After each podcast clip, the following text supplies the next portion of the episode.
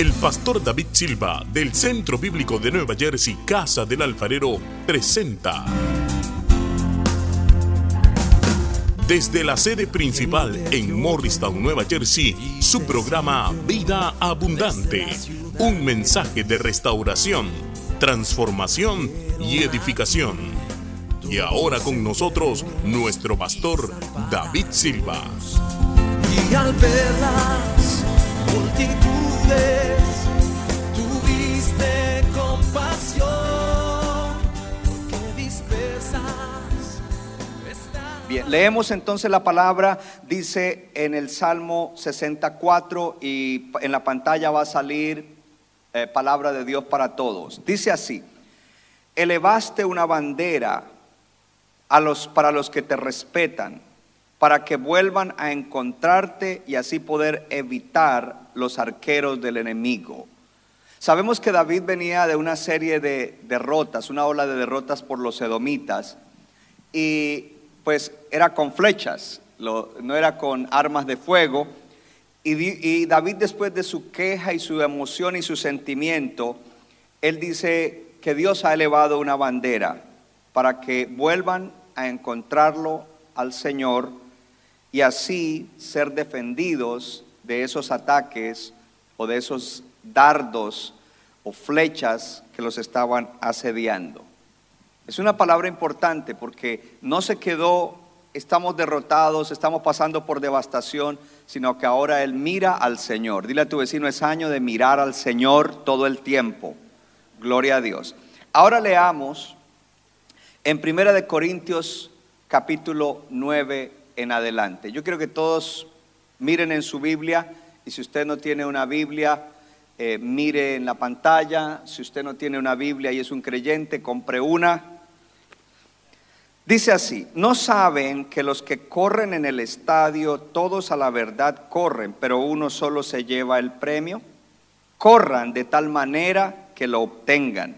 Todo aquel que lucha, de todo se abstiene. ¿Lo leyó? ¿Está saliendo en la pantalla o no? Oh, ok. De todo se abstiene. Ellos a la verdad para recibir una corona corruptible, pero nosotros una incorruptible.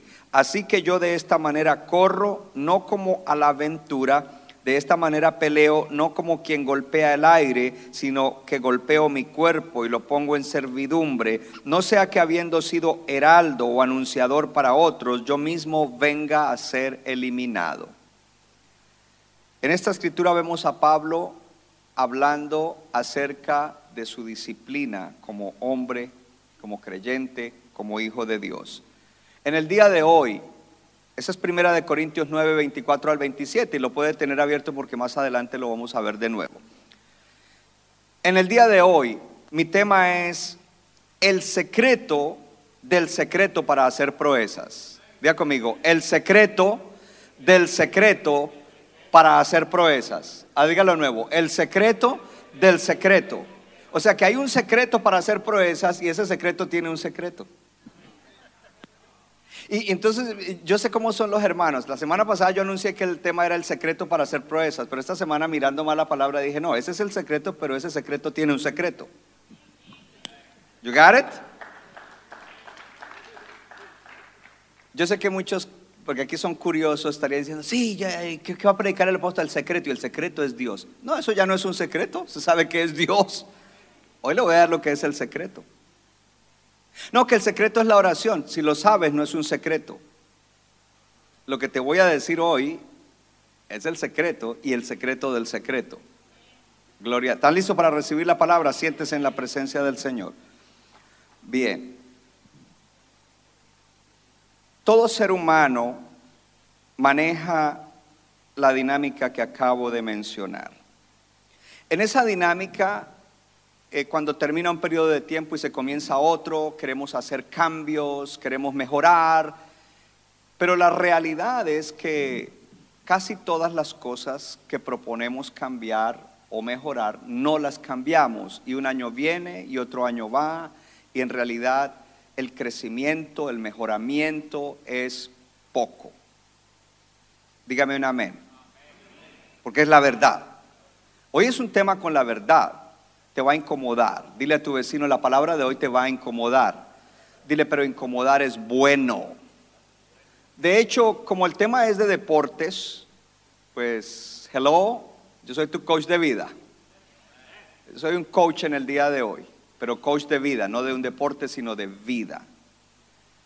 Y yo quiero comenzar introduciendo este tema contando la historia de un pastor que hace muchos años cuando estaba más joven, él todavía es joven, pero estaba más joven, todavía no le habían asignado una iglesia, él estudió y todo esto, pastor americano, él viajaba a enseñar, un tremendo predicador y maestro, viajaba a enseñar la palabra. La idea de él siempre ha sido no ir a donde el Evangelio ya ha sido predicado, o donde está siendo predicado, o donde hay muchas iglesias.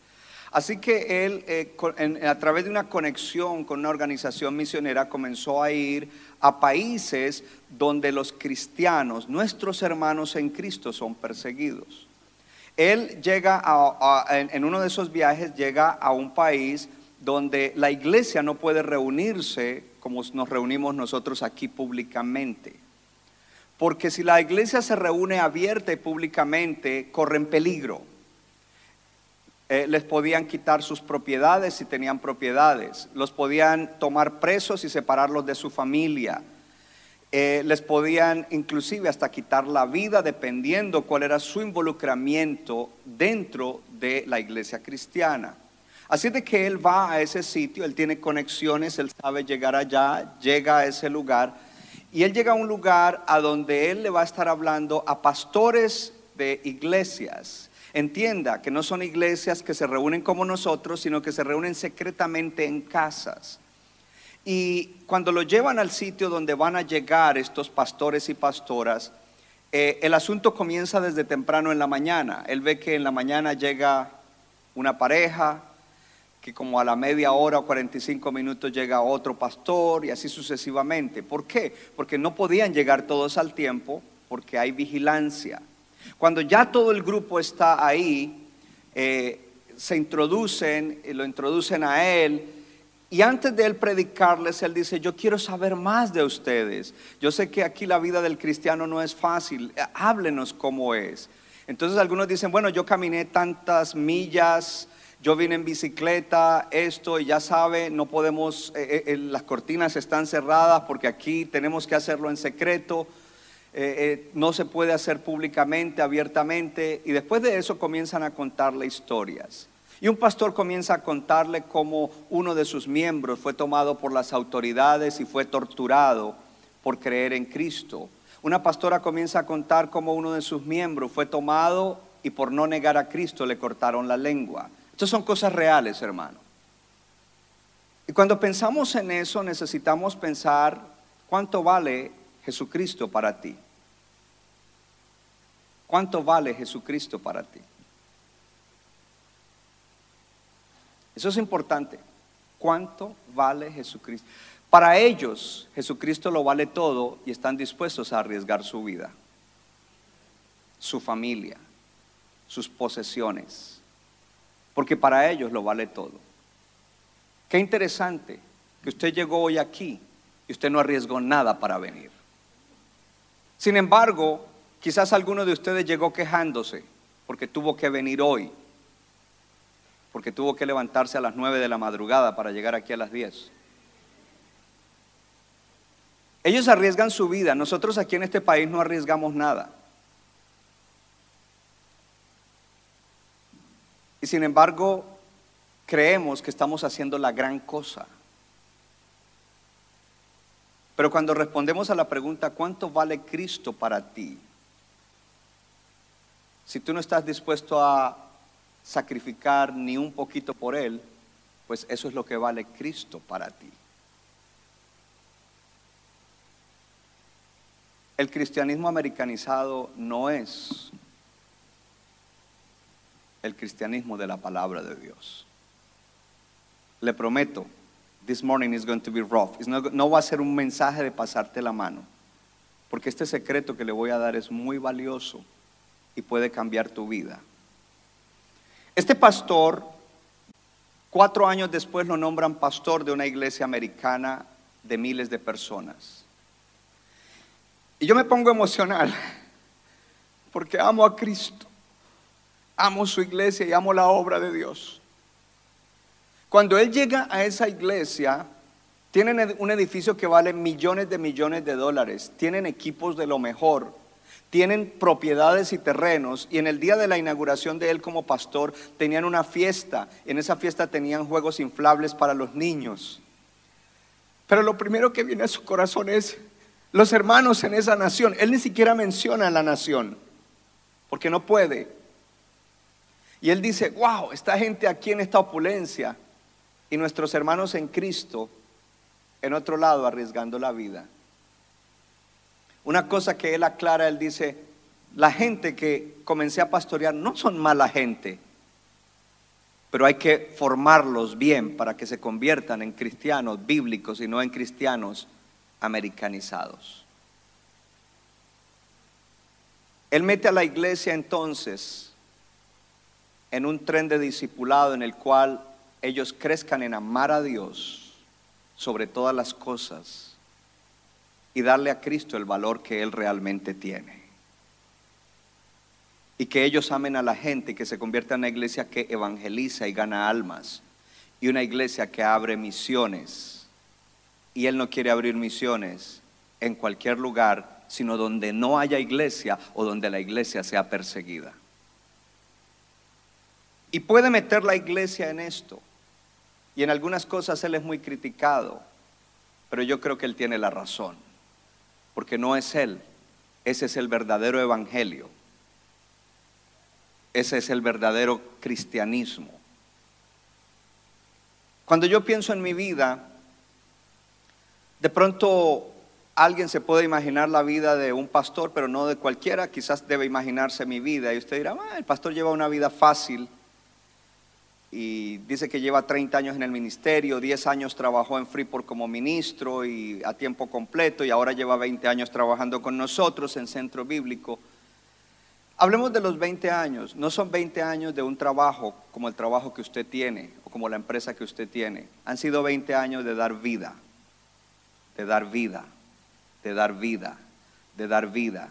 Son 20 años de mucho desgaste, desgaste mental, desgaste emocional, desgaste espiritual y aún muchas veces de enfermedad por causa de las cosas del ministerio. Pastor, nunca lo hemos visto así. Gloria a Dios, yo no quiero que me veas así porque no me estoy quejando. Yo digo gloria a Dios porque yo amo a Jesucristo y lo, y lo que yo hago no es ni un centavo en comparación de todo lo que Él ha hecho por mí y para mí Cristo lo vale todo y por eso he estado dispuesto a sacrificar algo para la gloria de Él, para bendición de la iglesia y para bendición de las misiones y de todo lo que estamos haciendo.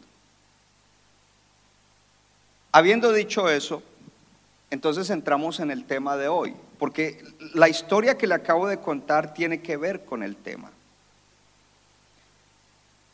Si este año de verdad va a ser un año diferente para nosotros, para ti como persona y para todos como iglesia, tendremos que hacer cambios grandes en nuestra propia vida. Tendremos que hacer ajustes. Y ya yo sé que a usted no le gusta eso. A mí tampoco me gustan los cambios. Pero los cambios son buenos. ¿Por qué hago cambios? No porque me gusten, sino porque pienso en la recompensa del cambio. Hello. No somos gente que estamos dispuestos a cambiar. Entonces Pablo hace una, Pablo hace un, una, un símil, una metáfora del deporte, porque el deporte no es nuevo. Desde los tiempos de, Pablo hay deporte. Eh, las Olimpiadas fueron inventadas en Atenas y allí ya se corría, ya habían estadios, eh, ya había competencia. Y Pablo comienza a, hacer un, un símil de esto. Entonces de una vez le voy a dar el secreto, porque de hecho se puede ahora sí el, el Sí se puede, ok, gloria a Dios. Entonces ahorita les voy a pedir que me saquen esto. Eh, le leamos una escritura que yo tengo allí, la que yo puse de primera de Corintios 9, que es larga y que es otra parafrase. Yo quiero que la pongamos primero. Está dentro de uno de los puntos, pero no pongas el punto sino la escritura, por favor, para que todos leamos. Tomé varias traducciones, la palabra de Dios para todos, la nueva traducción viviente, eh, parte de la Reina Valera, y armé eh, eh, esta escritura. ¿Estamos listos, Roberto? Ponla. Para que todos leamos. Lea conmigo, dice, ustedes saben que en una carrera todos corren, pero solamente uno recibe el premio, pues bien, corran ustedes de modo que reciban el premio. Paremos ahí. Como coach de vida te digo, please, please, please, corre tu carrera de la vida de modo que recibas el premio. Y cuando, cuando tú dices, a mí no me gusta hoy el pastor, gloria a Dios, porque estoy siendo el coach que te está diciendo, estás corriendo mal. Please, corre de manera que recibas el premio. Pues bien, corran ustedes de tal modo que reciban el premio. Todo el que compite se entrena con disciplina. Los que se preparan para competir evitan todo lo que les pueda hacer daño. Paremos un momento ahí. Los que se preparan para ser un deportista de alto nivel o elite, élite, ellos evitan o se abstienen de todo lo que les pueda hacer daño e impedir lograr los premios que quieren lograr. Sigamos leyendo. Y esto lo hacen por alcanzar un premio que no dura. En cambio, nosotros luchamos para recibir un premio que durará para siempre.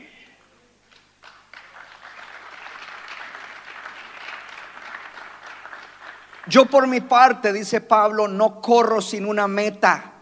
Es decir, mi, mi, carrera de la vida no estoy corriendo para ver si llego y a dónde llego y no me importa a dónde llego. No, yo tengo una meta. Y como cristianos tenemos una meta. Y la meta no es la casa, Apple TV y un carro eléctrico. La meta es Cristo. La meta es Cristo. Pastor, pero yo quiero tener esas cosas. Si es la voluntad de Dios, la vas a tener. Pero la meta es Cristo. Le dije que esto no es cristianismo verdadero cuando eh, creemos que las metas son las cosas temporales. Que sí Dios nos las da, que hay un propósito en lo que Dios nos da, pero esa no es la meta, hermano. De hecho, eso se convierten en medios para que nosotros verdaderamente cumplamos el propósito de nuestra carrera. Yo por mi parte, dice Pablo, no corro sin una meta, ni peleo como si estuviera dando golpes al aire. Y habla, en algunas versiones habla de boxear. No estoy boxeando. Un boxeador no le está dando golpes al aire, está compitiendo contra un adversario y los golpes se los tira al adversario, porque la vida, además de ser una carrera, es la buena pelea de la fe, la buena batalla de la fe. Todos los días tenemos atentados contra nuestra fe, todos los días tenemos a veces crisis de fe y tenemos que luchar la buena batalla de la fe. Dice, disciplino mi cuerpo, Pablo, como lo hace un atleta. Lo entreno para que haga lo que debe hacer. Castigo mi cuerpo y lo obligo a obedecerme, para así no resultar yo mismo descalificado ante Dios después de haber anunciado la buena noticia de salvación a los demás. A mí me gusta que hay bastante silencio. Yo no espero mucho grito, ni mucha gente pactando, aunque si alguno lo hace diría, wow.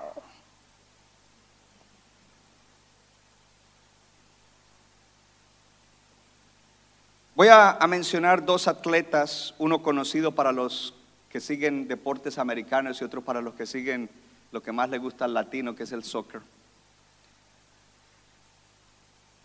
Y son LeBron James, básquetbol,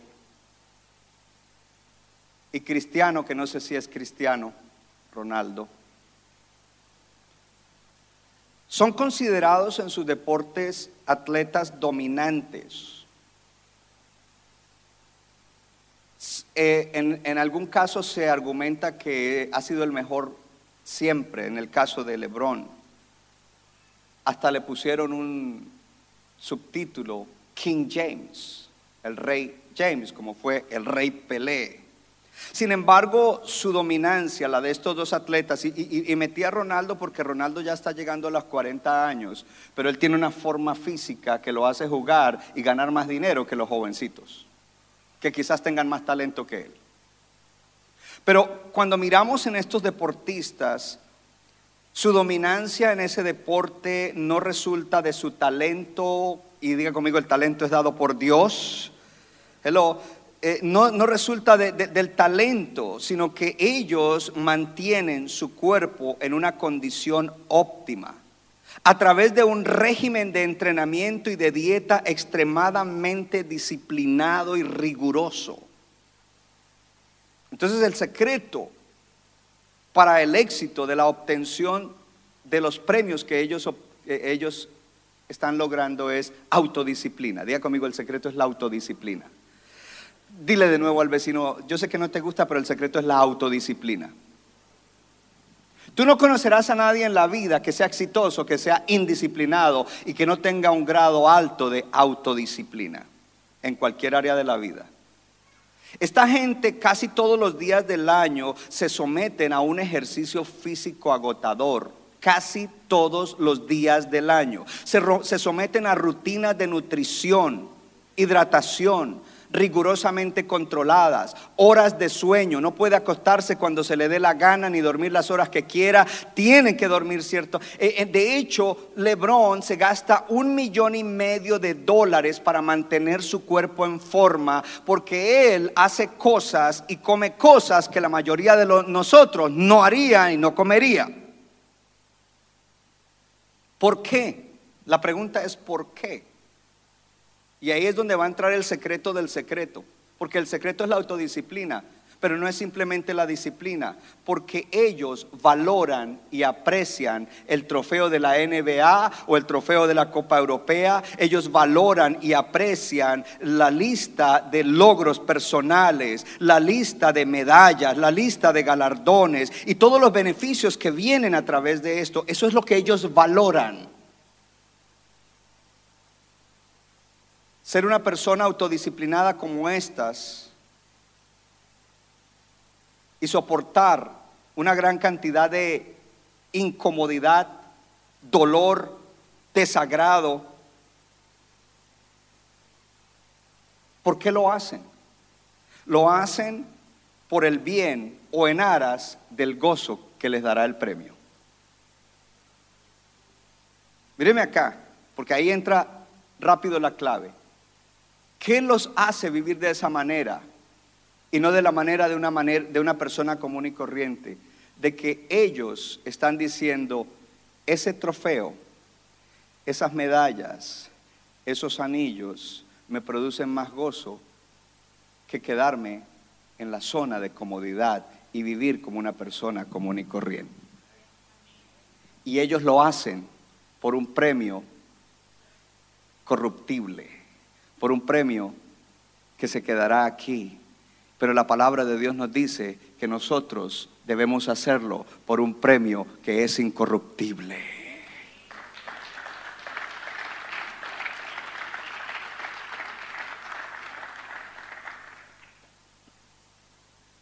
Lo que ellos están diciendo es, soportaré todo esto.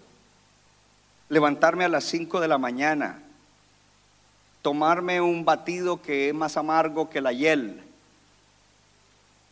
correr por una hora tantas millas, ir al gimnasio y después hacer tal ejercicio, comer tal cosa que no, tenga, no tiene buen sabor, pero eso es lo que tengo que comer, no comer aquella cosita que me gustaría comer, después más ejercicios, más entrenamientos, más destrezas, más citas con personas que los están asesorando en diferentes áreas de la vida. Y todo el día están metidos en eso, soportaré todo esto por ese premio que me satisfará más que cualquier otra cosa, que me dará un gran gozo, que me hará más feliz que si no hiciera o me quedara cómodo en la zona de ser una persona común y corriente.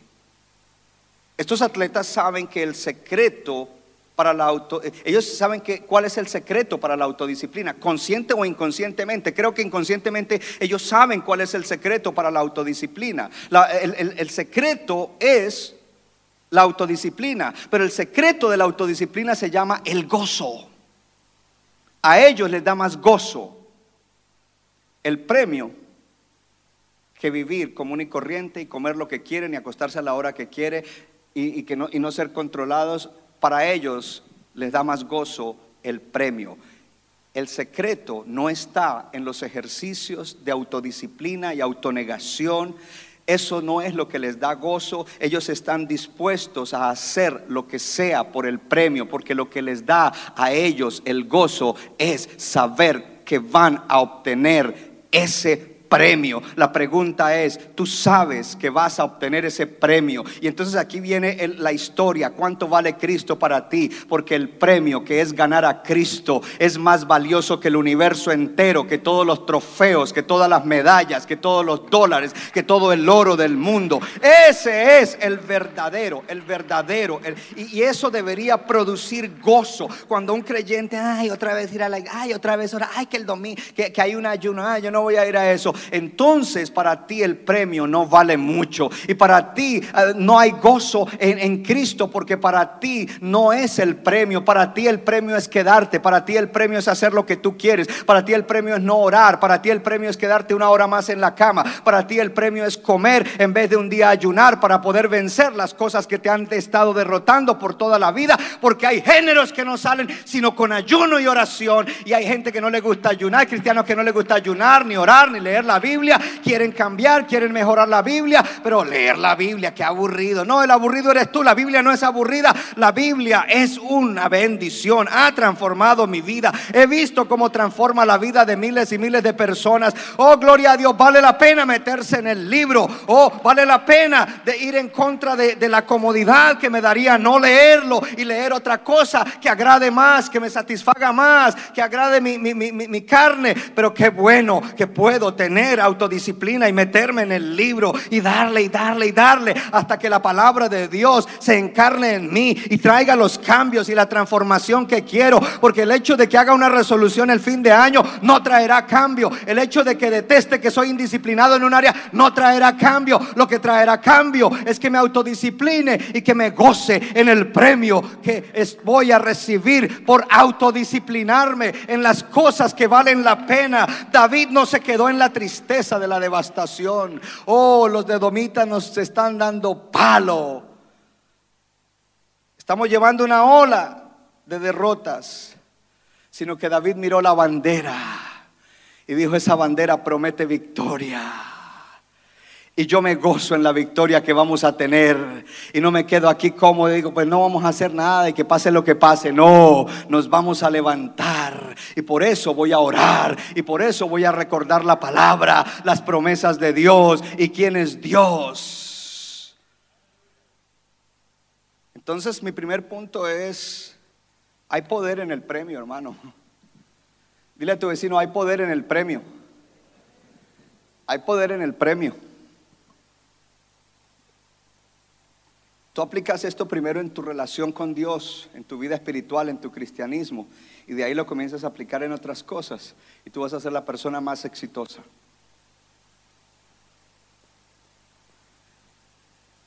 Hay poder en el premio. Gloria a Dios. El punto es que estos atletas élites no viven vidas disciplinadas porque ellos piensan que es muy virtuoso ser autodisciplinado y autonegarse. No, ellos son gente como tú y yo que son emocionales y son gente que buscan tener satisfacción, placer, deleite. ¿Sabías que el mismo salmista David dice, deleítate a sí mismo en el premio, en la victoria, en la casa, en la carrera. No, no dice eso. Oh, no, no, no, no dice eso. Dice, deleítate a sí mismo en Jehová y Él te concederá las peticiones de tu corazón. Pero tristemente, los cristianos del del West son cristianos que se deleitan más en lo que Dios les da que en el Dios que les da las cosas. Y por eso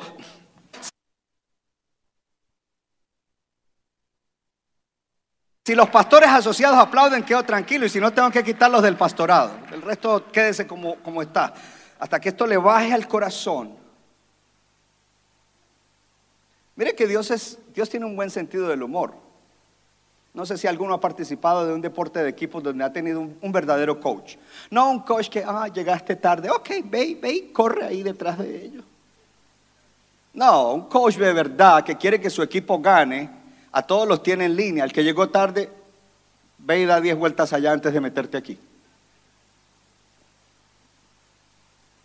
Y cuando, cuando el atleta se está desanimando, le habla y le habla con, diga conmigo, tough love. Pastor, ¿por qué nos está diciendo esto así? Porque los amo, hermanos.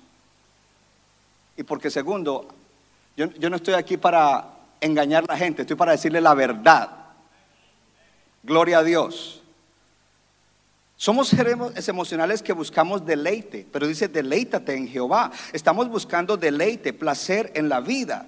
Ellos viven vidas disciplinadas y soportan toda clase de autonegación, de negarse a sí mismo, toda clase, y, y- y ejercitan la autodisciplina porque ellos quieren los placeres del trofeo, de las medallas y de todas las cosas que traen, los récords.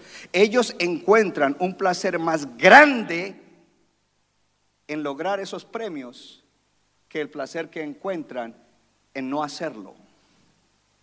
Entonces yo llegué a una conclusión, que nosotros los creyentes encontramos más placer en, en premios baratija.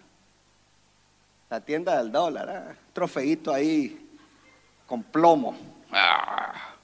No, no, no. Cuando para mí la comodidad es mi premio y yo dejo que mi fuerza de voluntad se dirija a que yo no haga cosas importantes para el premio más grande, pues yo voy por un cheap price, un premio baratongo.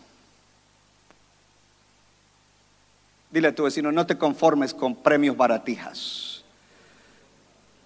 Do not settle for cheap prices. ¿Estamos aquí? Ellos creen que el placer de esos trofeos, medallas, récords, anillos es superior al placer de la autocomplacencia o autoindulgencia. Nosotros queremos gratificación instantánea. Si no, si no siento bonito ahorita, no. Si ahorita me hace como eh, voy a ayunar, pero es que si me duele un poco la tripa, mejor no. Eh, vo- voy a ir a la iglesia, pero si está muy frío, mejor no. Mejor me quedo aquí en la calefacción. Y, estamos con, con- settling for cheap prices. Conformándonos con, con, con premios baratijas en la vida.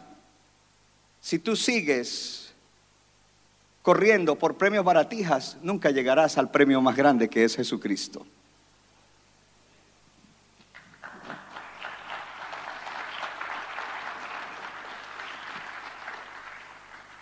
Mi segundo punto, la fe reconoce el premio incorruptible. La fe reconoce, diga conmigo, reconoce. Porque si yo soy un creyente que quiero cambiar y yo sé, no sé, demos un ejemplo. Quizás soy una persona explosiva, que, que- grito y que esto. No recuerdo qué pasó por ahí. Si tú estás aquí, no lo estoy diciendo por ti, es más, no estoy diciendo tu nombre. Alguien, con alguien yo tuve una conversación de que era una persona explosiva y que había explotado en una situación. Y yo le digo a esa persona, tú no solamente explotas en esa situación. Yo me imagino, yo le dije así, yo me imagino que tú explotas con tu esposa, que tú explotas con tus amigos, que tú explotas con tus familiares, que tú explotas con tus compañeros de trabajo. Eso no es una cosita de aquí, es una cosa grande. ¿Qué vas a hacer para cambiar? Diga conmigo, fe reconoce el premio incorruptible. ¿Qué significa eso? Que Dios nos promete, primero que todo, el premio grande. ¿Cuánto le dan gloria a Dios? Los salvos, denle gloria a Dios. Ponme el versículo que está ahí, en ese. Léalo conmigo. Pablo decía, el mismo que está diciendo acerca de que debemos disciplinarnos, dice, y aún más, yo estimo como pérdida todas las cosas. Diga conmigo los premios baratija de cheap prices en vista del incomparable valor de conocer a Cristo. Jesús, paremos un momento ahí. Oh, hay un premio más grande que ser perezoso espiritual y complacer mi carne. Hay un premio más grande que quedarme hasta las tantas de la noche recibiendo insultos en el Facebook y al otro día no me puedo levantar temprano a orar. Entonces me levanto de afán y no oro. Hay un premio más grande y ese premio es conocer a Cristo Jesús. Me iré temprano a la cama porque en la mañana tengo una cita y mi premio es conocer a Cristo Jesús. Leeré la Biblia aunque no me gusta leer mucho porque mi premio es conocer a Jesús. Meditaré en la palabra porque el premio es conocer a Jesús. Serviré al Señor porque mi premio es conocer a Jesús. Serviré a otro de parte del Señor porque mi premio es conocer a Jesús. Si pierdo un poco de tiempo, si pierdo un poco de energía, si pierdo un poco de esto, de aquello, eso no es nada en vista del incomparable valor de conocer, de conocer, de conocer, de conocer a Cristo Jesús. Mi Señor, porque esa es la otra cosa, que queremos que el Señor sea nuestro mesero y nuestro chofer. No, no, no, no, he's, he's your God, Él es tu Dios. Él es mi Dios, Él es Dios, Señor, Rey. Dice, de conocer a Cristo es mi Señor. Dice, por Él lo he perdido todo y lo considero todo como basura a fin de ganar el premio con mayúscula Cristo. Pablo reconocía el premio porque tenía fe en Cristo. No te sientas mal con lo que te dije al comienzo, cuánto vale Cristo para ti. Oh, pero entonces el asunto es que si no creces en conocerlo, no reconoces que Él es el premio. Espiritualmente no reconoces que Él es el premio. Y tú estás buscando un montón de cosas para tratar de tener el gozo, felicidad, deleite, cuando no las vas a encontrar en eso. Lo encuentras solamente en aquel que es el premio, en Jesucristo. Y le vuelvo a repetir algo. El Señor promete premios para las cosas que Él requiere que nosotros hagamos. Dice, esto es para tu bien y te voy a dar un premio. Abraham, tengo un llamado para ti que es un llamado que va a afectar la humanidad hasta que mi Hijo Jesucristo regrese por segunda vez. Ni siquiera había venido por primera. Y faltaban miles de años para que viniera. Pero deja todas tus cosas, deja tu tierra, tu parentela, todo, y vete a la tierra que yo te diré. Y el premio es, el premio aquí, el premio pequeño es que yo te haré una gran nación, tú serás de bendición a todas las familias de la tierra, yo te bendeciré y tú serás bendición. A los que te maldijeren yo los maldeciré y a los que te eh, bendijeren yo los... Ahí están, ahí hay premios. No es el más grande, eso no son los, pero son premios para que tú puedas... No sé, pero Dios nos incentiva a nosotros. Pastor, ¿cuál es el problema? El problema es que no reconocemos los premios, porque si reconociéramos esos premios, si tuviéramos fe de verdad en lo que Dios promete para cada una de esas cosas, no estaríamos conformándonos con baratijas. Si reconocí, wow, el Señor dice que si yo oro en lo secreto, no el miércoles, aleluya, donde todos me ven, bueno, todos los poquitos que vienen los otros hoy se enderezan, autodisciplínate. No, no, autodisciplínate. Tú sí puedes venir. A las 9.05 salen de aquí.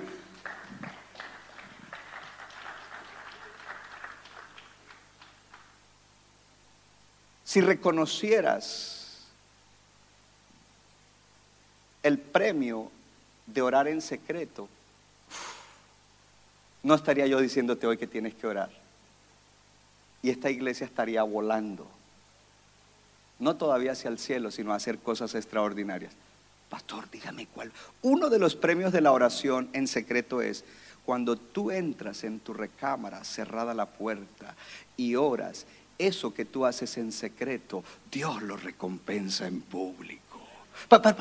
¿Y por qué será que al pastor lo reconocen aquí y allá y le va bien en esto a pesar de que él no es tan extrovertido y aquí y allá? Entonces no es por mi personalidad, más bien yo soy quiet and reserved cuando estoy en un social setting. Ah, ¿Por qué será? ¿Por qué será? Porque el Señor me prometió que lo que yo hiciera en secreto con él, él lo recompensaría en público. Así es de que no es por habilidad, ni por talento, ni por capacidad, ni porque yo sea más simpático, aunque soy a veces el más simpático en las reuniones. Gloria a Dios, aleluya. A algunos no les gustó eso mucho, pero I have to believe it. I'm- sometimes I'm the most handsome grandfather.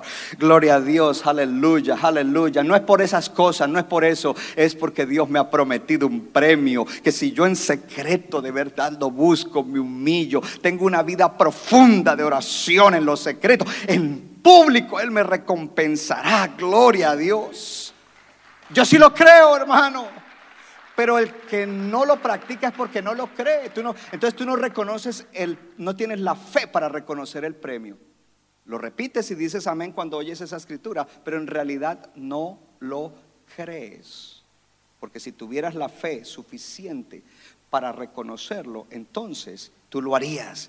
Porque ese premio te daría gozo. Uy, yo sí, yo, yo quiero recompensa en público. ¿Quién no quiere recompensa en público? Yes. Yo sirvo en la iglesia y nadie me mira y nadie se da cuenta que yo sirvo. Ojalá algún día el apóstol llegara cuando estoy sirviendo, a ver si él sí se da cuenta. No, hermano, usted no necesita hacer eso. Tenga una vida privada, sirva al Señor y cuando sea el tiempo, Dios lo va a hacer reconocer, en- lo va a premiar en público, hermano. Usted no se preocupe, porque usted no lo hace por la recompensa, por, por, por eso, sino por Dios. Pero hay una recompensa y, hey, si me la ofrece, Señor, yo la quiero. O le voy a decir, no, Señor, yo voy aquí en privado, voy a fajarme. No, no, no tienes que darme la recompensa. No, sí, si tú lo prometiste, dámela.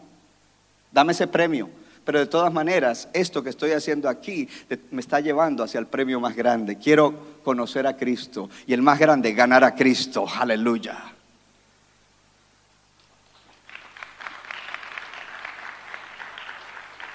El poder de la autodisciplina no viene de admirar la autodisciplina. Ay, tan, tan autodisciplinado que es ese cuarentón que hasta ahora le pagan más que a los demás futbolistas de soccer. No, eso no es. El poder de la autodisciplina no viene de decir, este año sí, porque ¿cuántos años has hecho eso?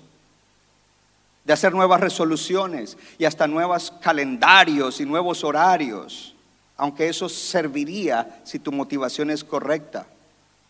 La autodisciplina no viene de aborrecer la falta de autodisciplina y decir, este año sí. El poder de la autodisciplina viene del premio. Porque tú sabes, si tú ves el premio, el premio es el que te da a ti la emoción, el gozo para ser autodisciplinado y obtenerlo. Entonces, ¿cuál es el premio? El premio es lo que realmente tú quieres. El premio es lo que realmente tú quieres.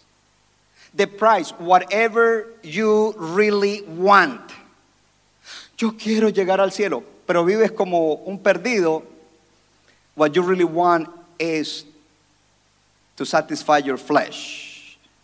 And that's your reward. And that's a very cheap and damaging reward. Traduce, Glenn. Aquí hay unos que les gusta mucho el inglés. And I'm throwing English too. ¿Cuánto le dan gloria a Dios?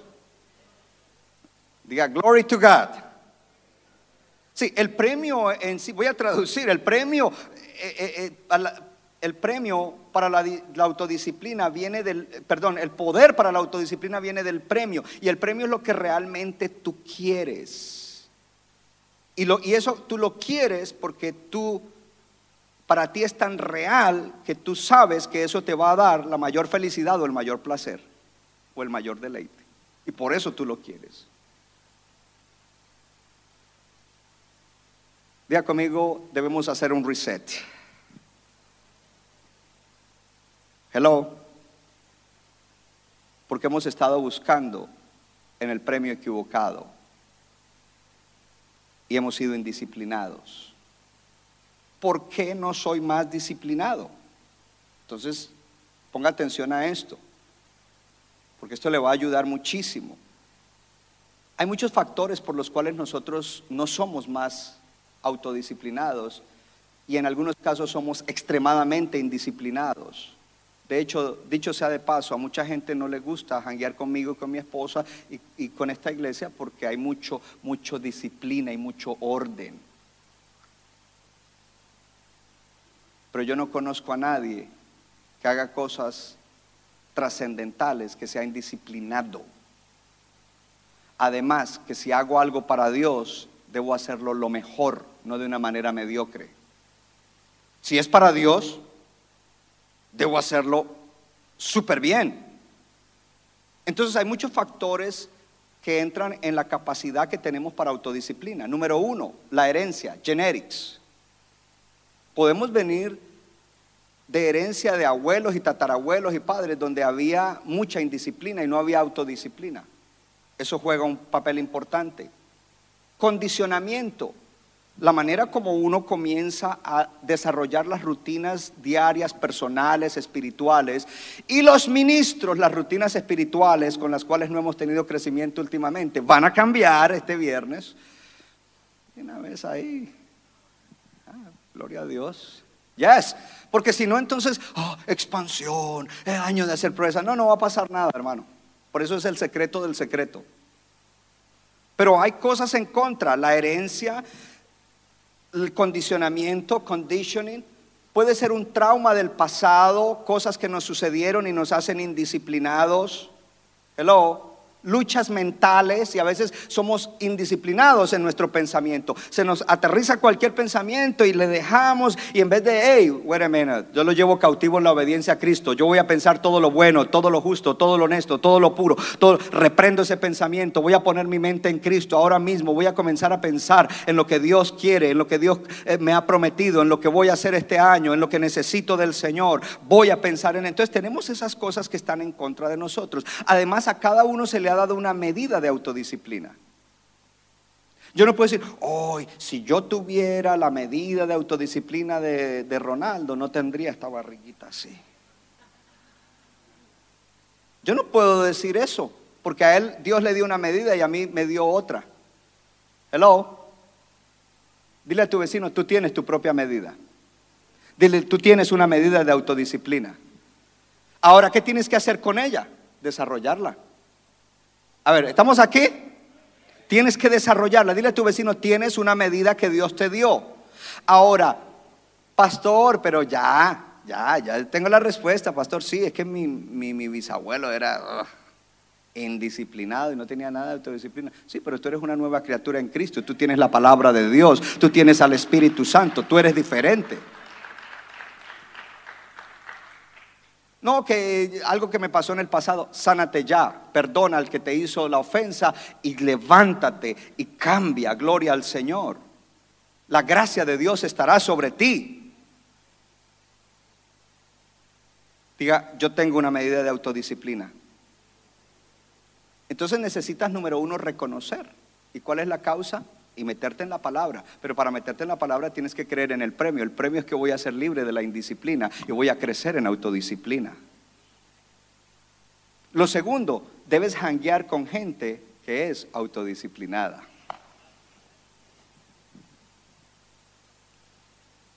Lo voy a repetir porque creo que no lo oyeron. Debes pasar tiempo con gente que es autodisciplinada.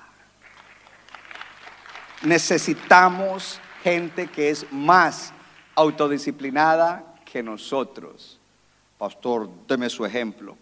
Una persona que yo conozco que tiene una medida de autodisciplina extraordinaria es mi pastor, Carlos Luis Vargas. Es bien autodisciplinado. Ayer tuvimos reunión de MAN, de, de la red apostólica, y nosotros tuvimos que salir bien temprano en la mañana aquí. La reunión comenzaba a las 9 en Freeport.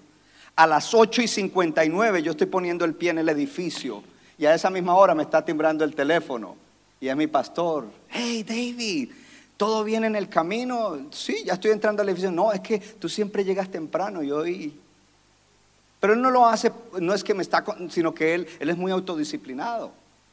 Entonces dice, yo espero que mi hijo también, lo he visto así, no sé qué le pasó hoy. Eh, falta un minuto para que empiece la reunión y todavía no está aquí.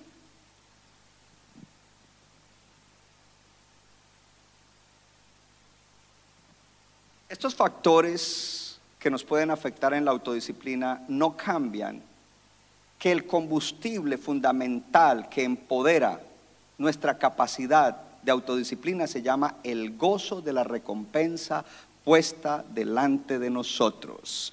El gozo de la recompensa puesta delante de nosotros. Dile a tu vecino, delante de ti hay una recompensa. Ahora, si tú no tienes fe, tú no la no reconoces. La recompensa es el Señor Jesús. Si no tienes una vida espiritual, no lo conoces y no ves la recompensa. Y lo otro, no verás las recompensas que hay para ciertas cosas que tú no has cambiado. Y entonces ahí eso se llama incredulidad. Y tengo una lista de cosas que tienen que ver con la incredulidad, de creyentes que no creen. Romanos 14, 23 dice, todo lo que no proviene de fe es pecado. Pongamos la lista de cosas. Y hay más, pero simplemente eso. Gente que cree en Dios, pero realmente no lo conocen. ¿Por qué? No lo, porque ellos no tienen la disciplina de procurar en conocerlo. No son autodisciplinados en el premio de conocer a Dios es grande, hermano.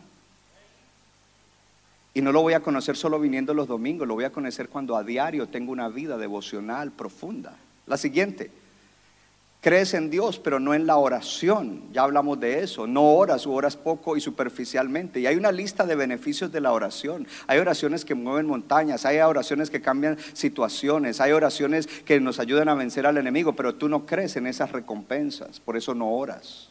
Y oras solamente cuando hay una emergencia, por si las moscas esa oración funciona. Sigue la, la otra. Crees en Dios, pero no crees en diezmar y ofrendar para la obra y para tu prosperidad. Porque Dios dijo, traigan los diezmos al tesoro del templo para que haya alimento en mi casa. Y pruébenme en esto, si no abriré las ventanas de los cielos y derramaré bendición hasta que no tengas lugar donde ponerla. Y reprenderé por ustedes al que quiere robarle su productividad. Y ustedes serán gente deseable. Pero tú no lo crees, porque si tú lo creyeras, estoy hablando, el, el que sí lo cree aplauda. Los que lo creemos aplaudimos, pero el que no es like... Tú no crees en esa recompensa y por eso no vives la plenitud que los que lo hacemos vivimos. Ni experimentas los milagros y las cosas que nosotros, los que lo hacemos, hemos vivido y seguimos viviendo.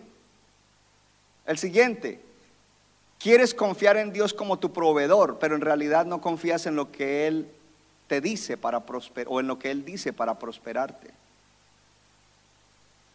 La siguiente, Crees en Dios, pero no estás 100% seguro de que Él te ama. Entonces, dése cuenta la incredulidad. Por falta, entonces, el premio. El premio. Sí, la siguiente. Crees en Dios, pero tú no perdonas.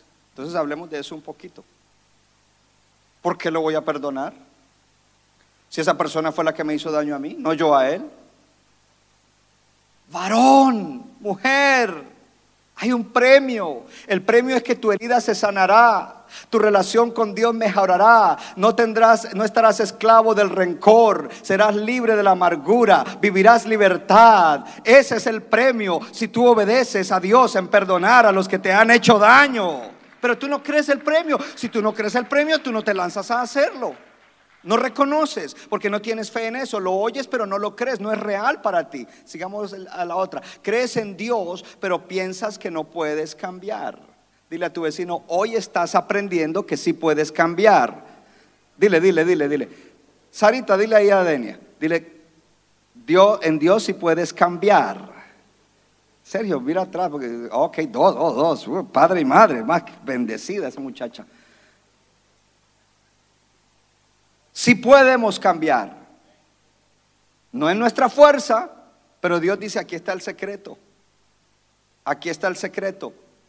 La siguiente, crees en Dios, pero, no te, pero te preocupas todo el tiempo. Qué interesante esto. Y en esta iglesia esto es como pan del cada día. Busca primero el reino de Dios y su justicia y no te hará falta nada. Y lo repetimos y amén y aplaudimos. Pero la verdad es, ¿reconoces el premio? De que no te hará falta nada cuando tú buscas primero el reino de Dios. ¿Lo reconoces? Entonces dice, yo me voy a, a dar con todo al reino de Dios y a su justicia porque el premio es que nada me va a hacer falta. Porque tiene que ver con el afán. No tendrías que afanarte por ninguna de esas cosas, porque tu Padre sabe que tienes necesidad, pero si buscas primero el reino de Dios y su justicia, todo lo que necesitas, Él te lo dará. Pero no creemos en el premio. No reconocemos, no hay la fe para reconocer el premio. Crees en Dios, pero te tú procuras la felicidad por cualquier medio y a cualquier precio. Cheap happiness, que al final puede traer más bien dolor cuando Dios dice, si tú caminas en esta dirección y en estos principios, ahí vas a hallar la verdadera felicidad. Y te pone los ejemplos y te pone, te dice que ese es el premio para los que confían en Él para ser felices. Crees en Dios, pero confías más en el dinero. Y en este país eso es bien fácil. Y son cosas que no es que están obvias, a veces se vuelven ya en una dinámica en la persona y ni siquiera se da cuenta que esa es su confianza.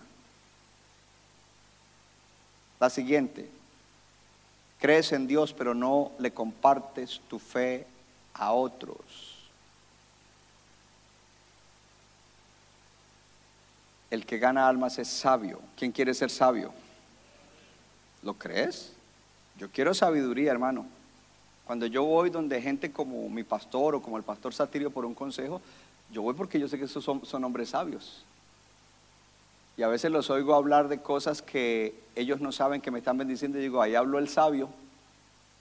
Y entonces tú igual, tú tienes que ir a donde gente sabia, pero tú, tú tienes que crecer para ser sabio y muchas otras bendiciones que hay, porque todo lo que tú siembres cosecharás. Quizás hay gente en tu familia que tú no te los puedes ganar, pero cuando tú estás ganando almas de otras familias, Dios se va a encargar de alguna manera con otra persona para que tu gente se salve. La siguiente, crees en Dios, pero no en ser un miembro funcional de la iglesia. Diga conmigo, miembro funcional de la iglesia y la importancia de la iglesia. ¿Qué es funcional? Como en un cuerpo todos los miembros funcionan y reciben del cuerpo, le dan al cuerpo. La siguiente, sabes lo que Dios quiere que hagas, pero de todas maneras tú haces lo que tú quieres. Esa es la última, ¿cierto? Perfecto. Muy bien. La tercera, y terminamos el mensaje. ¿Cuántos han recibido en este día?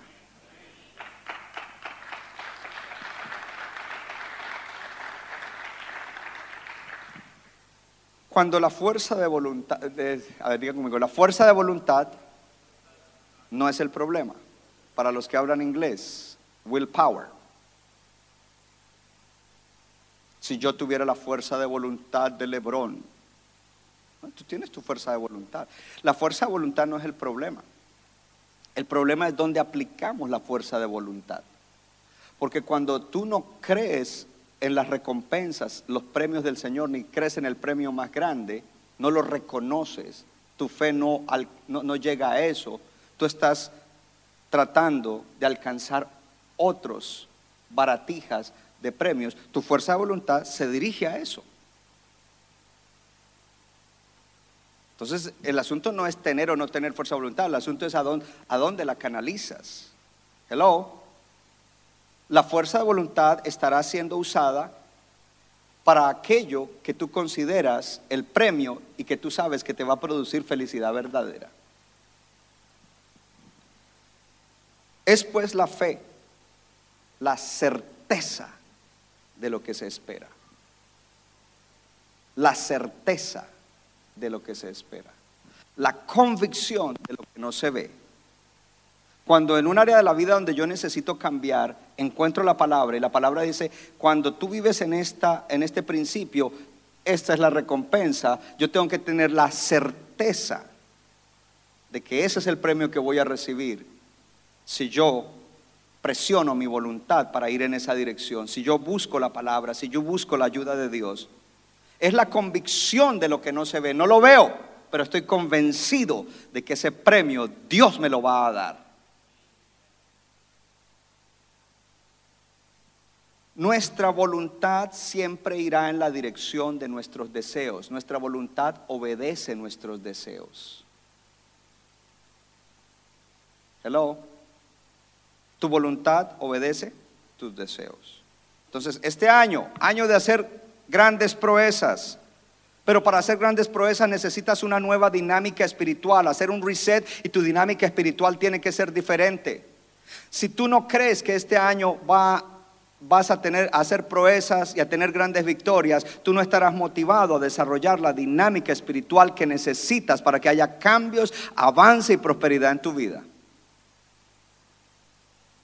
Quiero crecer, quiero madurar. La recompensa, mejores relaciones familiares.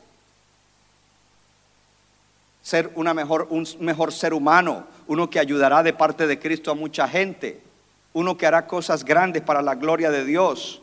No un cristiano con cristianismo americanizado, que solamente es de consumir, yo vengo, sí, yo aporto esto, pero yo quiero es que me den un mensaje y sigo mi vida y yo quiero seguir prosperando y todo para mí, todo para mí.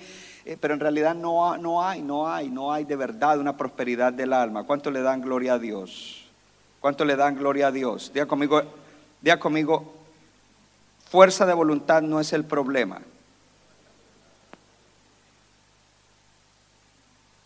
Cierro con este pensamiento. Cuando tú no crees en las promesas de Dios y tú de pronto dices, ok, Dios prometió tal cosa para los que hacen esto. Y tú dices, amén. Y tú comienzas a hacerlo.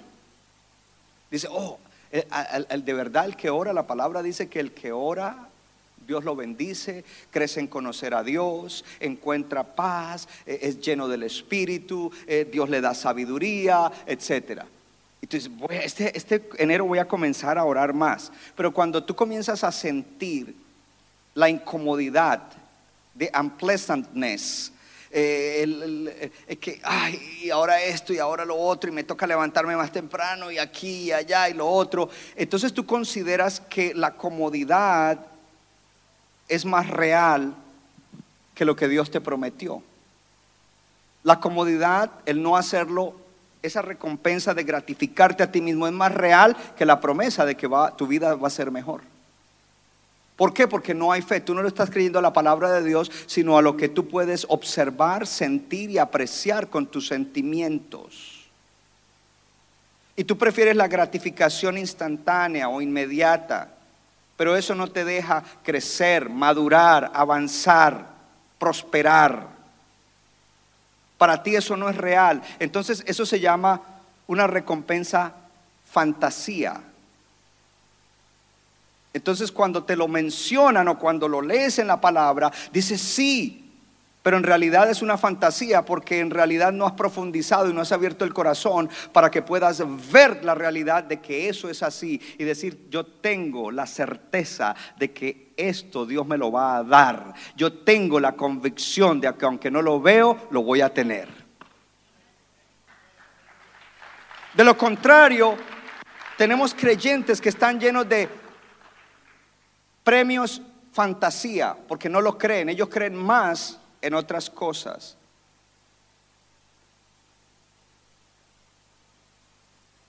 Pon los ojos en el premio. Mantén tus ojos en el premio. Mantén tus ojos en el premio. ¿Qué dijo Pablo? Quiero conocer a Cristo. Premio, conocerlo. Mi vida va a ser mejor entre más crezco en conocerlo. Premio, quiero ganar a Cristo. Más allá, la vida eterna. Todo lo demás de la vida va incluido ahí. Porque hay cosas que voy a tener que cambiar, ser transformado, renunciar, mejorar. En diferentes aspectos de la vida, tú le das la aplicación en todo lo que tengas que darle aplicación. Pero comienza desde lo más importante. Mantén tus ojos en el premio. Sube un momentito al piano, Clen. Jesús dijo que Él era el agua que sacia la sed. Jesús dijo que Él era el pan que sacia el hambre. Vea conmigo, satisfacción. ¿Tú entiendes lo que eso significa? Que muchas veces nuestro ser interior está necesitado, tiene hambre y sed, y que nada lo va a saciar. Cosas materiales, drogas, alcohol, sexo, nada de eso lo va a saciar. Él es el único que sacia esa hambre y esa sed que hay adentro. Y dice que en el último y gran día de la fiesta de los tabernáculos, donde venían todos los religiosos hebreos y derramaban desde jarras de oro agua, y declaraban la escritura de Isaías donde dice que agua vendrá sobre la tierra seca y árida. Jesús se puso en pie y dijo, el que crea en mí, como dice la escritura, de su interior correrán ríos de agua viva. ¿Qué dijo Jesús? Jesús dijo, todo el que crea en mí no estará seco y árido adentro. No estará craving o teniendo apetito de cosas materiales, terrenales y temporales para estar saciado adentro. No estoy diciendo que no las debes tener y que Dios no te las da. De hecho, te las ha dado y de demás. Lo que estoy diciendo es que esas cosas no te sacian lo más profundo. Cuando una hermana está pasando por depresión y cree que la solución es irse al mall y es chopaholic a comprar y que eso le va a saciar, está equivocada. Cristo es el único. Cuando un varón eh, siente un tipo de ansiedad y cree que en la pornografía va a encontrar la plenitud en, en sexo ilícito, está equivocado. No es ahí, al contrario, eso lo va a dejar peor. Cuando alguien cree que en el alcohol es donde va a encontrar, oh, let, us some wine, eh, y que ahí es donde va a encontrar, está equivocado porque después queda peor. Ya sea droga, ya sea alcohol, ya sea las apuestas, ya sea comprar, ya sea pantalla, adictos a estar metidos en los medios. Ninguna de esas cosas te va a saciar la sed interior. Es más, si eres soltero, no creas que cuando Dios te dé la persona, esa persona es la que te va a saciar. Cristo es el único que te puede saciar.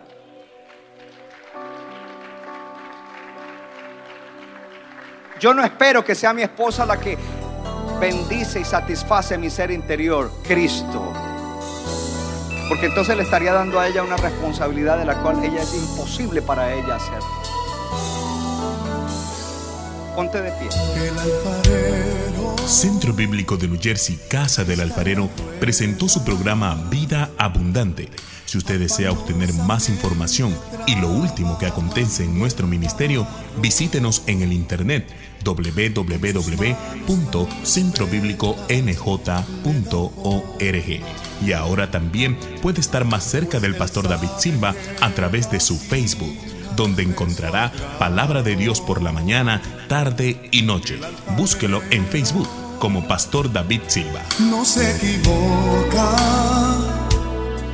le da forma al barro para Somos vasos de su agrado y de su Nuestra iglesia está localizada en la 63 de la Abbott Avenue en Morristown, Nueva Jersey. Para más información, llámenos al 973-292-0170. 973-292-0170.